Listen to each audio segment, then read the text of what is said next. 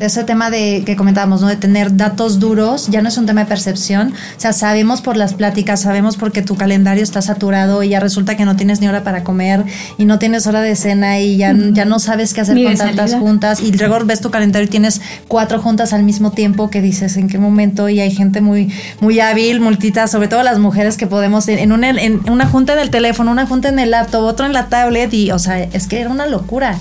Y eso al final, como decía eh, Adrián, eso no es ni sustentable, ni es productivo, ni, ni te aporta valor al negocio, porque una persona que está sentada en cuatro cosas es imposible que de verdad aporte el valor que puede hacia un, eh, hacia un tema de negocio, hacia una toma de decisión. Sí, sin duda el People Analytics creo que emergió y con él como las subramas para realmente atacar los problemas que, que desde también hace mucho la, la pandemia los exacerbó pero desde hace mucho ya los padecíamos, digamos, de alguna manera.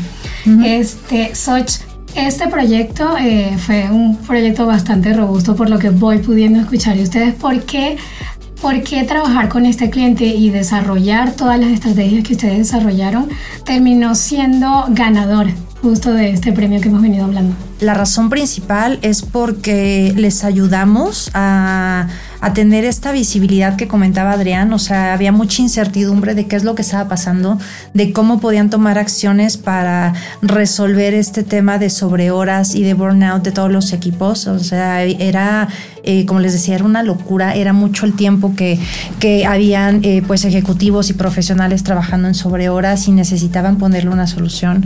Eh, se había perdido la cercanía de los equipos, de los supervisores y demás, y eso también forma parte de la cultura, sobre todo en Latinoamérica, que somos como muy, eh, muy de contactos, muy de camaradería de repente, de también este, propiciar esa relación en, en, la, en la, colaboración. Y, y las métricas que, que, obtuvimos de este, de este proyecto nos llevaron a sacar iniciativas que ayudaban al bienestar a mejorar el bienestar de los profesionales, trayendo eh, acciones específicas para que pudieran cortar esos, esos momentos de sobrehora, de tener una mejor planeación, como, como comentabas, de tener una hábito diferente en cuanto a las reuniones, como decía Adrián, o sea, una reunión que, que tiene 20 personas montadas ahí, te lo juro que, que hablan tres, o sea, y tres hablan de manera contundente y, y tomando decisión y demás. Las otras 17 no, igual y sí necesitan estar informados, pero no es un uso efectivo que estén ahí 17 personas haciendo escucha, eh, ojalá escucha activa, pero no sabemos que realmente estén aprovechando correctamente el tiempo. A lo mejor lo pueden usar para eh, pues desarrollar su trabajo y demás, ¿no? La famosa juntitis, o sea, tengo unas juntas y a qué hora me pongo a hacer mi trabajo, ¿no? Entonces... Y, y llega el comentario este de la llamada que pudo ser un correo. Adrián, hablabas de, eh, que esta organización con la que tuvimos, tuvieron ustedes el reto de trabajar en una organización global bastante grande, se dedica al rubro de alimentos y comestibles y como decías, tiene operación en diferentes países, 18 para ser más precisos. Y el dato más interesante es que tiene al menos 44 mil empleados. Eh, descríbenos un poco que de esta organización a grandes rasgos que, que, conlleva y a qué se dedica. Pues mira, como bien mencionas, se encarga de diferentes eh, rubros de alimentos. Entonces ellos todos estos, esto, este, esta dinámica que manejan ellos de manufactura, de marketing, todo, pues todo se, se junta, ¿no? Entonces ellos al estar también en diferentes países, como creo que te mencionaba, es eh, la complejidad de los usos horarios, el cómo trabajan, la forma de trabajo de cada uno, pues también es un reto importante alinearse primero a, a, un, a un país y luego a una organización. Y ellos justo veían como este reto y cómo les podíamos ayudar eh, principalmente en tres, en tres casos. Había, había, tres temas en los cuales ellos eh, veían un reto derivado de lo que te decía de, su cambio modelo híbrido. Eh, la cantidad de reuniones que tenían, tenían muchas reuniones y horarios muy largos, muy extendidos. como decía Soch, muchas reuniones al mismo tiempo y pues no, no es efectivo. Que la gente obviamente al tener tantas reuniones, al tanto tiempo de trabajo, pues no había un equilibrio, ya estaban cansados, ya no querían trabajar, se estaban eh, agotadísimos y no pasaban tiempo con su familia. Ya es tantas horas trabajando que me levanto dos minutos, paso al perro, regreso, saludo a mi hijo, lo que sea, y está, saturado y no hay, no hay ese equilibrio que, que fomente el bienestar de las personas. Y eh, las reuniones individuales con los, con los gerentes. Un elemento clave para que una organización funcione es que los gerentes sean los habilitadores para las diferentes personas. Y si ellos no tienen ese tiempo porque tienen tantas reuniones, pues empieza a perderse, la gente no sabe qué tiene que hacer y cómo trabajar. Entonces, esos eran los tres principales focos que ellos tenían y con los que fuimos trabajando durante todo este, este proyecto. ¿Qué, ¿Qué, expectativas tenían ustedes de, de, colaborar con la integración de, de Vive Insights en este proyecto en específico? Este, ¿Cómo fue la experiencia? Eh, debido a que pues como Entity Data ya tenemos también ese background de analítica, pero ahora eh, con algo nuevo, digamos. Pues mira, el, el, enfoque que utilizamos con, con, Microsoft desde el inicio fue, nosotros necesitamos sentarnos con los C-Levels, o sea, entender eh, con ellos en, en dónde están eh, las diferentes perspectivas, porque no es la misma historia que te puede contar el, el CFO, bueno, el director de finanzas, el director de, de, recursos humanos, al que te cuente el de operaciones, y cada quien lo cuenta como desde, desde su visión, ¿no? Desde su cancha.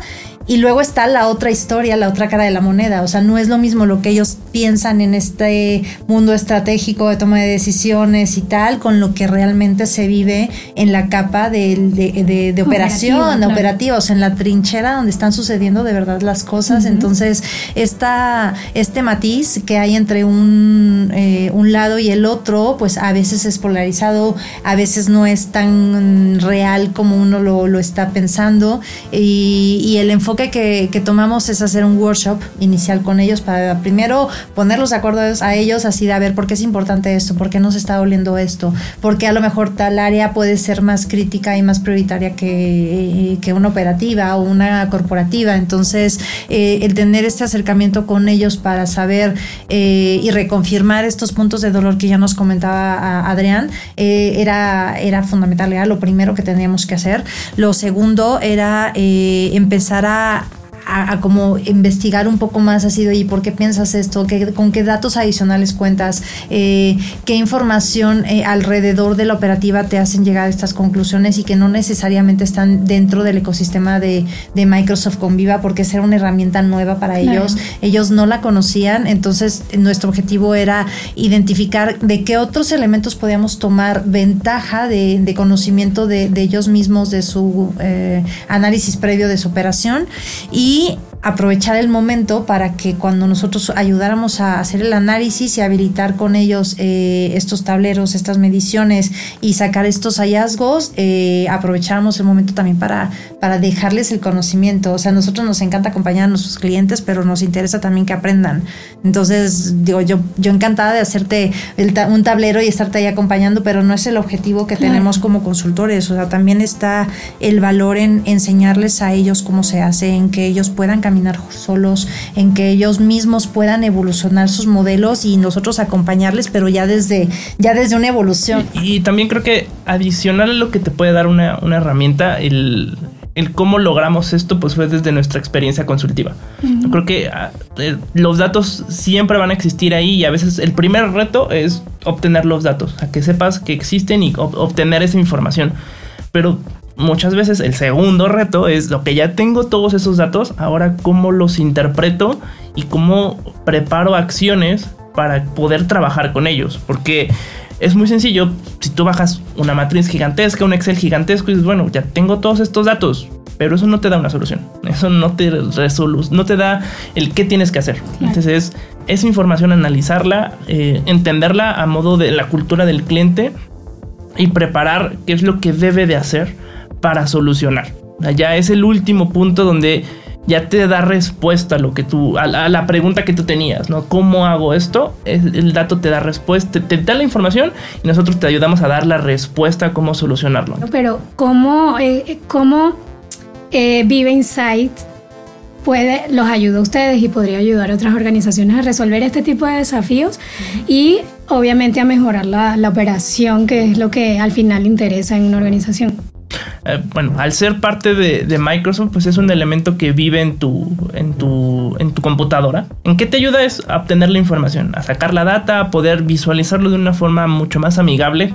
Ya tengo la data, ahora cómo la analizamos para que esa data te, te ayude, te brinde ese, pues, esa guía para que tú puedas ajustar un cambio y además de hacerlo en ese momento es poder definir para el futuro, bueno, tres, seis meses que pongas tu plan de trabajo, a partir de los seis meses vuelvo a analizar y veo qué cosas cambiaron, porque era lo que te decía muchas veces pasaba en temas cualitativos, decías, bueno, yo voy a implementar esta actividad, pero no sé realmente qué efecto va a tener. O sea, ya pasaron los seis meses, yo siento que nos fue bien porque todos entraron, porque todos dijeron, pulgarcito arriba, me gustó. Pero ¿qué efecto realmente tuvo en las reuniones? ¿Qué efecto realmente tuvo en tu organización? ¿Qué efecto tuvo de forma económica? Entonces, eso te ayuda para poder ver en un futuro como el efecto de tus, de, tus acciones. Y hablando un poco más, eh, digamos, del ejercicio en sí, Soch, ¿cuáles fueron los temas clave de, digamos, si ustedes abordaron un workshop para ver lo que tenían enfrente? ¿Qué hicieron durante todo ese proceso? Em, empezamos con, con, un taller, eh, es un taller inmersivo donde nos sentamos con, con, el, equipo, el equipo directivo para entender la necesidad, ver cuáles, son, eh, cuáles eran esos, esas percepciones que tenían, eh, platicar con ellos y abrirles el panorama y hacer esas preguntas incómodas de, oye, pero es lo mismo para ti que para él. Eh, oye, pero tu cultura y tu misión dice esto eh, y, no, y no lo estás viviendo porque hay sobre horas y dónde está el bienestar y el valor y el no sé qué. O sea, ya empezar así como de, wow, algo está pasando y tenemos como que reconducir y tenemos que empezar a tener esta eh, estandarización o esta conceptualización homogénea entre todos los involucrados porque si esto no viene de alguna manera sponsorizado por el equipo ejecutivo y que luego hacia abajo se empiece a, movilizar que se están tomando algunas acciones y que se están eh, haciendo iniciativas para ir a, la consecución de eh, mejorar la cultura, de mejorar el bienestar, de no tener eh, sobre horas, que todo el mundo respete los horarios, que todo el mundo pues sí tenga una participación activa en juntas y demás, o sea, esto no va a pasar. Y, y, lo decía por ahí un autor, ¿no? O sea, la eh, la estrategia, eh, pues es comida en el desayuno por la cultura, ¿no? Entonces, eh, los hábitos orgánicos que se van eh, pues desarrollando en, en, los colaboradores, en los profesionales, eh, no necesariamente están alineados a esa estrategia que nos dice el libro, que dice el Balance Scorecard de, de nuestros directores. O sea, es algo que hay que trabajar y que hay que permear y es el objetivo de, de, tener estas primeras reuniones con estos equipos y a partir de ahí, entonces sí, lo que comentaba Adrián, irnos a la data y empezar a analizar qué, qué tan cierto era ello y, qué otras cosas no. Eh, justo la, plataforma de, Microsoft nos ayuda a eso porque pues, todo el mundo tiene Microsoft, o sea, digo, no todo el mundo, pero claramente hay otros sistemas operativos, pero vamos, todo el mundo tiene una PC.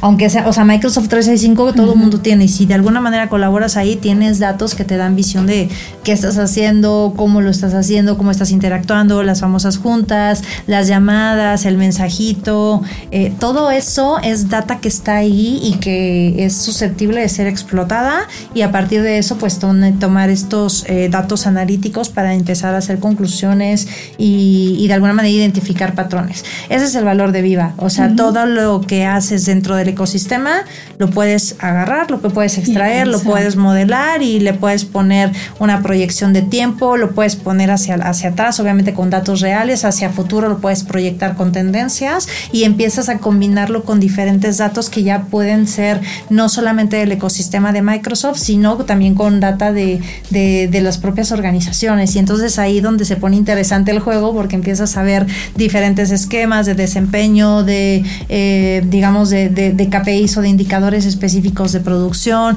el tema económico que decía Adrián, que por ahí hay un tema eh, que ya cuando les empiezas a poner el número y sacas los millones al año, dices, wow, o sea, tanta gente, eh, tantas horas, hombre, gastadas en una reunión que comentábamos hace rato de 20 personas, o sea, si yo multiplico el, salario de esas 20 personas por la hora, ya te cuento en un año cuánto dinero estamos perdiendo. O sea, sacando un ejercicio así también en otra experiencia, no con este cliente, nos salía un indicador normalizado como de 96 millones al año. O sea, y un puñal al costado porque mientras no te das cuenta, ahí está, pero cuando le pones nombre y apellido. Ya pues cuando le, pegas al bolsillo, ya empiezan a voltear y así de wow, wow, ¿qué está pasando? no, no, hay que hacerlo diferente. Entonces, es justo ese tipo de conversaciones que los equipos de capital humano pueden empezar a a picar costillas así de, oye, ¿te estás dando cuenta que está pasando esto? Oye, ¿te das cuenta que podemos colaborar diferente? Oye, ¿te das cuenta que este indicador es más de la persona y de cómo están gestionando sus operaciones que realmente que te montes la estrategia a donde queremos llegar? O sea, ese son el tipo de, de situaciones en las que los datos empiezan a abrir eh, camino para que se tomen eh, decisiones diferentes. Y para el desarrollo de, casos de uso, Adrián, ¿cuál fue la relevancia de la información adicional que, que mencionaba Soch? No solo de, o sea, no solo desde un punto de, partida y de, y de, generación de datos, sino información adicional de la compañía. ¿Cuál fue la relevancia en este proyecto? La información adicional es la, cultura, lo, lo, que te dice cómo funcionan y cómo entender los datos. No en este caso, pero por ejemplo, un, ejemplo que me gusta mucho utilizar porque nos dio una visión es que hay organizaciones las cuales eh, tienen como, como cultura terminar las reuniones 15 minutos antes. En lugar de que duren una hora, duran 45 o duran 55. Entonces, ese, ese pedacito de tiempo a veces parece tiempo que, que, si te los, que si te lo sumas, tiempo perdido y tú podrás decir, oye, pierden mucho tiempo porque es un espacio que no se, está, no se está utilizando eficientemente. Pero no, realmente es un tiempo que es para que el colaborador pueda estar un poco más tranquilo, que a lo mejor se pueda levantar, incluso dar dos pasos. Y ese es un elemento cultural que es un dato de la, de la organización y que te aporta el análisis. Porque si no tienes esa información clara, tú puedes asumir algo muy, muy importante de solo los datos. Y es, el valor que tienen los dos elementos, ¿no? El dato y la interpretación que te da la cultura de la organización para dar una, una respuesta alineada a ellos, no algo que sea eh, de cajón, que digas, ah, pues, ya lo saca solito y toma, esta es la, respuesta. No, es algo que esté asociado a tu organización, que esté eh, de forma cultural contigo. A ver, yo quiero enlistar lo que, lo que me han venido diciendo. Yo eh, me encuentro con la compañía, me comentan sus retos. Eh, pues levanto información, obtengo los hallazgos, eh, creo una estrategia de lo que se puede, de lo que se puede hacer, de lo que se puede implementar. Este, ¿cómo fue ahora? Entonces, digamos que engranar People Analytics o, o ya ustedes poner su conocimiento de People Analytics con Vive Insights. O sea, digamos, trabajar todo lo que yo sé de People Analytics mediante las herramientas de Vive Insights. Imagínate que, imagínate que te vas a preparar un gin y pues tienes eh, Tienes el licor, el licor somos nosotros claramente, la consultoría de negocio, porque ya tenemos mucha experiencia trabajando con talento, con recursos humanos, haciendo proyectos que están poniendo en el centro al talento de, las personas en diferentes, en diferentes dimensiones, en experiencia de empleado, en cómo trabajar en manera ágil, en cómo abordar las, las transformaciones digitales, en cómo evolucionar las capacidades. O sea, toda esa consultoría alrededor del talento y los, procesos de recursos humanos eh, los tenemos en esta consultoría estratégica. Luego eh, le pones el mezclador eh, pues claramente pues vas poniendo eh, pues la tecnología. Y puede ser, en este caso fue Microsoft, que por supuesto es uno de nuestros principales partners, es de las alianzas más importantes que tenemos en NTT Data y es el habilitador tecnológico que nos permite hacer la mezcla perfecta de, nuestro, de nuestro cóctel y al final le pones los hielos, o sea, le pones este componente de la organización, le pones la cultura que tiene el cliente y entonces haces un, un modelo analítico de datos específico y hecho a la medida para las necesidades necesidades y los retos que tiene el cliente.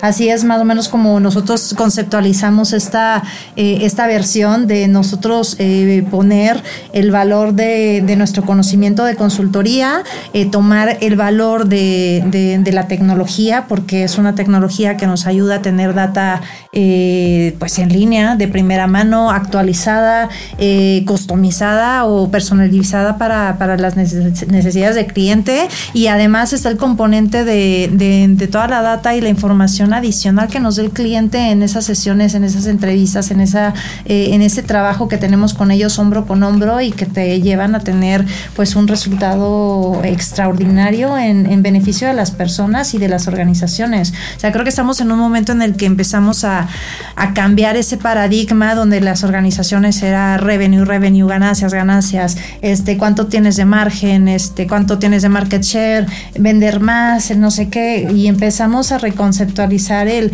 el, tener prioridad por la gente y por la importancia que tiene, por darles eh, un mejor modelo de negocio, porque sabemos que ya eh, nuestras nuevas generaciones ya no son de los que se quedan 15 años, 20 años en una empresa, son las que buscan estas experiencias innovadoras y un día están haciendo blockchain y de repente dicen, perfecto, ya lo aprendí y ahora me voy a hacer marketing digital y otro día me voy a hacer un proyecto de no sé qué. Entonces es empezar a poner el valor justo de, todos los elementos de, transformación y al, y al talento en el medio de esto y aprender ese, ese impacto cómo llega a las organizaciones y cómo lo van asumiendo y cómo van evolucionando con todo esto que está sucediendo eh, alrededor, no solamente en el contexto social y de vida que se vive en post pandemia, sino también en, la transformación digital que incluso antes de pandemia ya teníamos eh, pues empujando, empujando, empujando muy fuerte.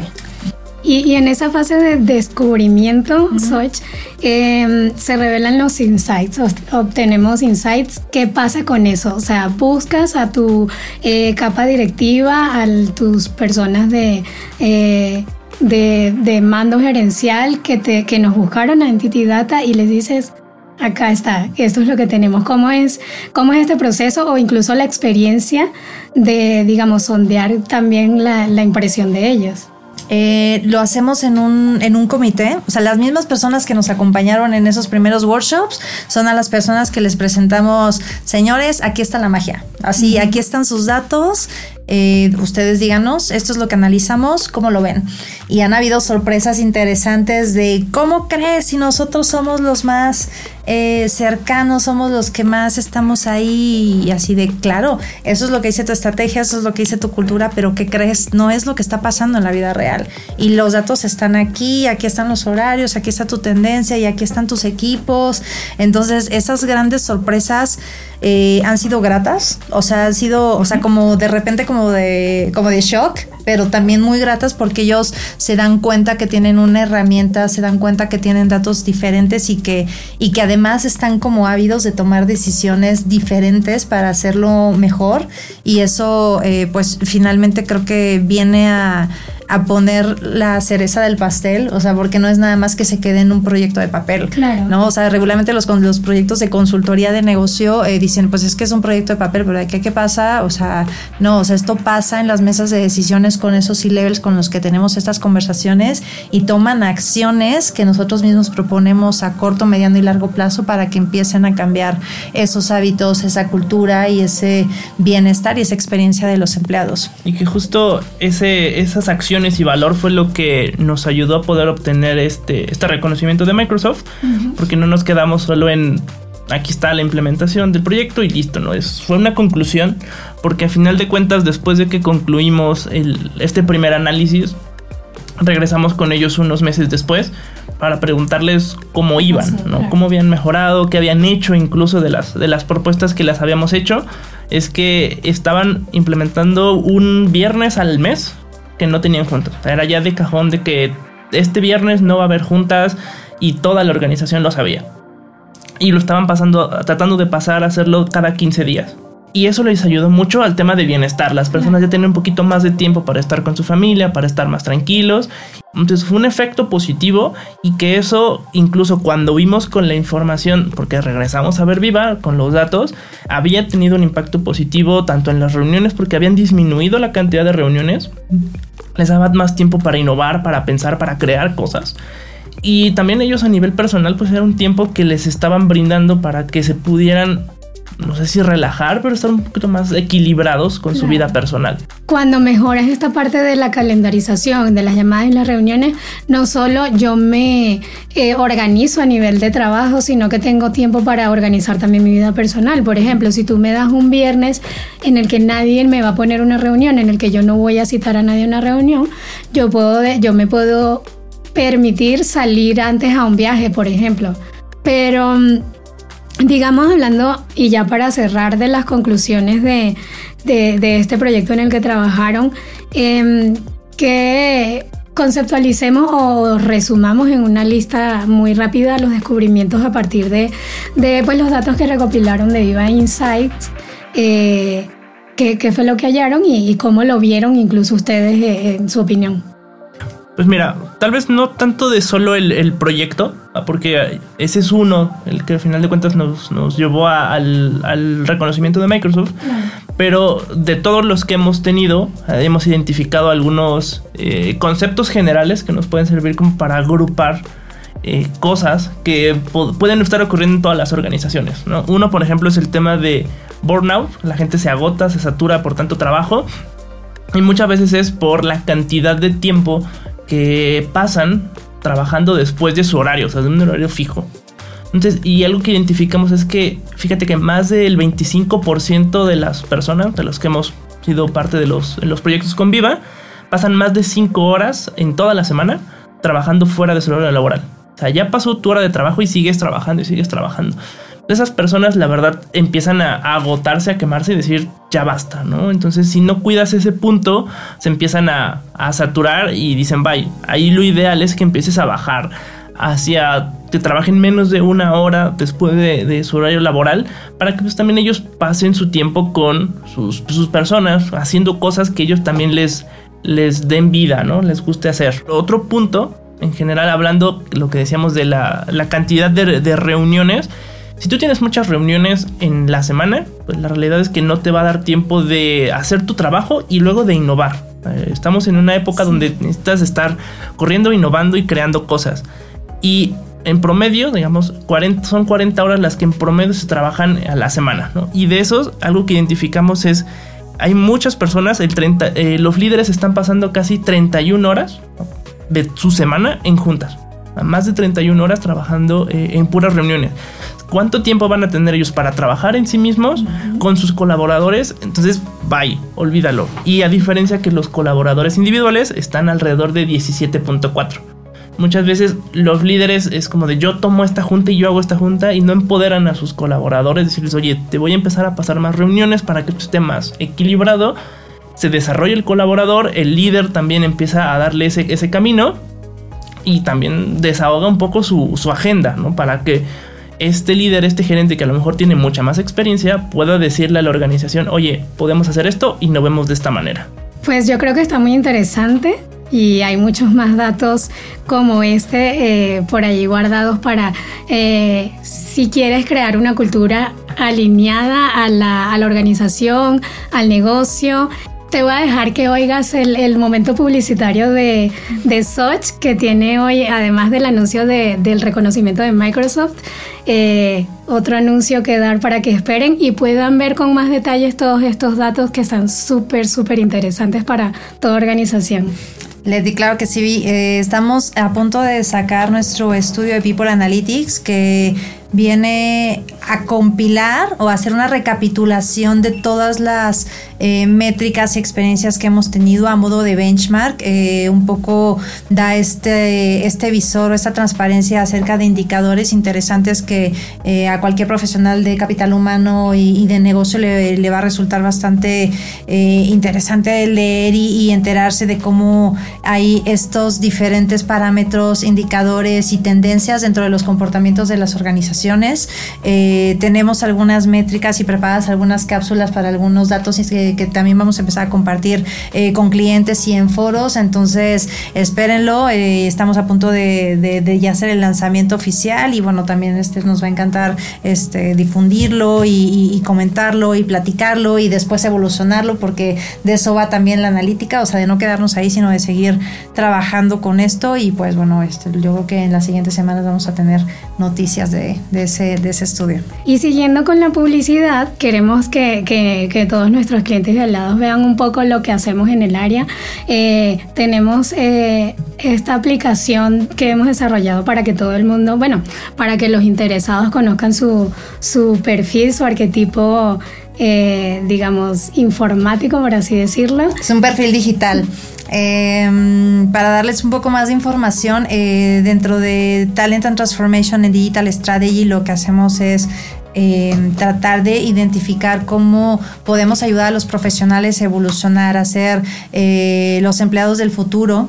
Y en, este, y en esta intención y en este objetivo lo que hicimos fue diseñar una aplicación con realidad aumentada donde puedes tomar el test en tu teléfono y, y te hace una serie de preguntas y con esas preguntas pues dependiendo de cómo vas dando las respuestas con moviendo tu cabeza a la izquierda, a la derecha, este pues va captando la información y al final te va a dar una eh, pues digamos como que una respuesta de, acuerdo a tu, a tu tipo de eh, profesional digital que eres. Hay diferentes eh, arquetipos, son seis distintos y al final pues vas a poder tomarte una fotografía con una mascarita digital que te pone, que te pone la aplicación y está padre porque de alguna manera te dice, oye, ¿qué tan digital soy? Soy el típico geek o a lo mejor estoy como que dando mis pequeños pasos y apenas me estoy enganchando con esta tecnología, pero es una forma de, de acercarnos un poco a esta tecnología y hablando también del tema de recursos humanos, de capital humano que clásicamente estos perfiles no son los perfiles que vienen de una ingeniería o de vienen de electrónica o vienen de,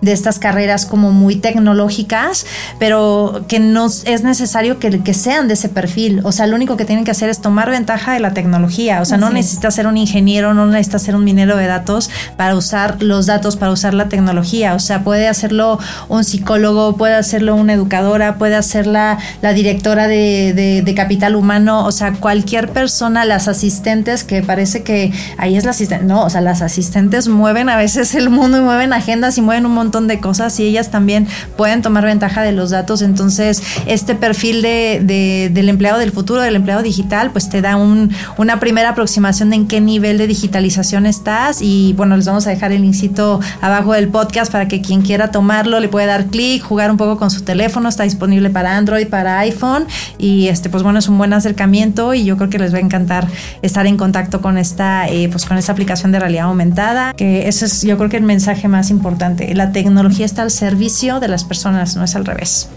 Adrián, ¿algún comentario final? No, me da mucho gusto estar en, el, en, en, este podcast y este, esperamos que les haya gustado todo lo que estuvimos comentando y pues la data es muy interesante para todo lo que, lo que conlleva alrededor.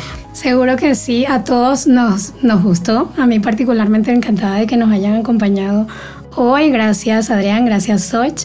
Eh, está de más dejarles la invitación abierta para que continuemos comunicando este tipo de, de, acontecimientos, además evolución en el área, este, transformación y todo lo que pueda ayudar también a nuestros clientes.